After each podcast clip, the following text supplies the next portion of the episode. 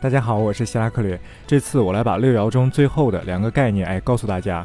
第一组词叫进神和退神，是这样的：按照地支阳气的顺序，也就是子丑寅卯辰巳午未申酉戌亥，哎，按这个顺序，同一个五行的两个地支，次序靠后的地支是次序靠前的地支的进神，次序靠前的地支是次序靠后的地支的退神。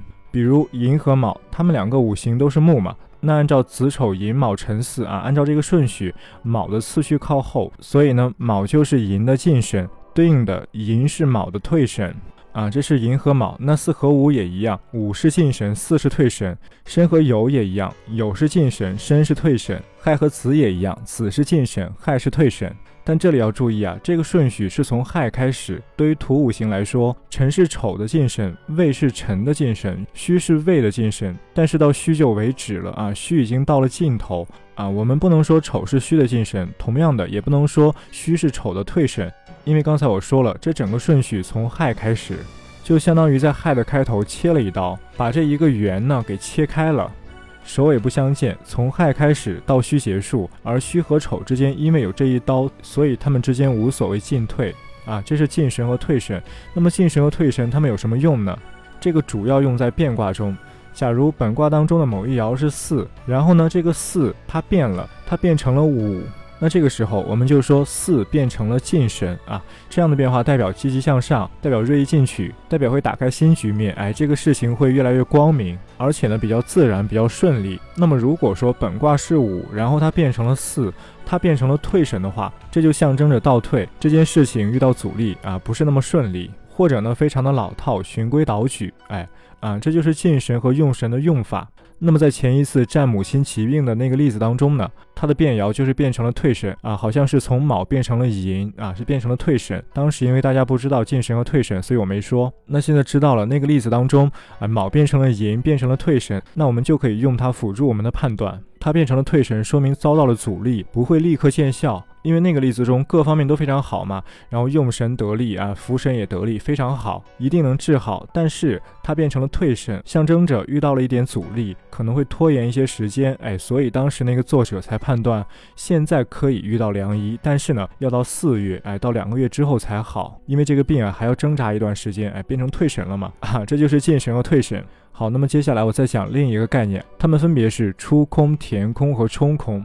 这三个词呢，其实都是围绕着一个中心构建起来的，就是寻空。我们在术数上常说的这个空啊，一般就指寻空，哎，没有特殊，没有特别说明的话，就是指寻空。好，那么我们知道，每一天它一定会从属于一个旬啊，一个旬由不寻空的十天和寻空的两天组成。好，那么现在如果在卦中，哎，某个爻上，它的地支刚好处于这一个旬的旬空的位置啊。假设现在是甲子旬，甲子旬旬空戌亥，那这个时候如果卦中有一个爻，它的地支是亥或者戌，那这个爻就是旬空了。那如果这个爻又刚好是我们整个卦非常重心的一个点，或者是用神，或者是福神，或者是其他非常重要的点，那这个时候我们就要重点关注这个旬空。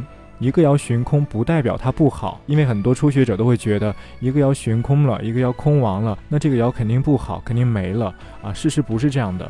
我以前讲过，寻空它就像是一个容器，假如没有寻空的爻是一个大木块的话，那这个爻寻空就像是把这个大木块给挖空，哎，把它中间的部分给挖空。当然，从某种角度，你把这个大木块给挖空了，那它的性质肯定衰弱了。但是啊，玉不琢不成器，世间万物都是这样。如果想让它成器的话，就必须打磨它、雕琢它。所以呢，从这个角度上，寻空也不是坏事。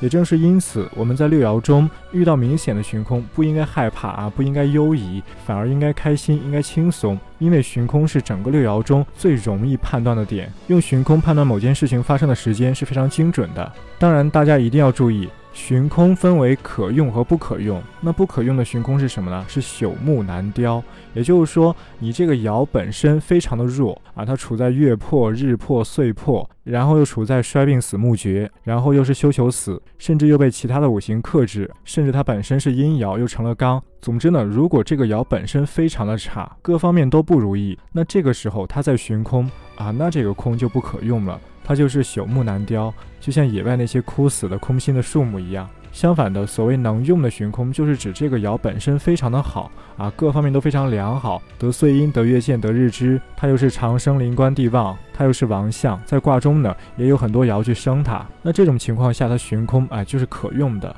就像质地非常好的木料，可以把它做成木杯子，做成桌子，做成椅子啊，做成各种东西。它的料子好，做什么都能用，甚至还能卖好价钱。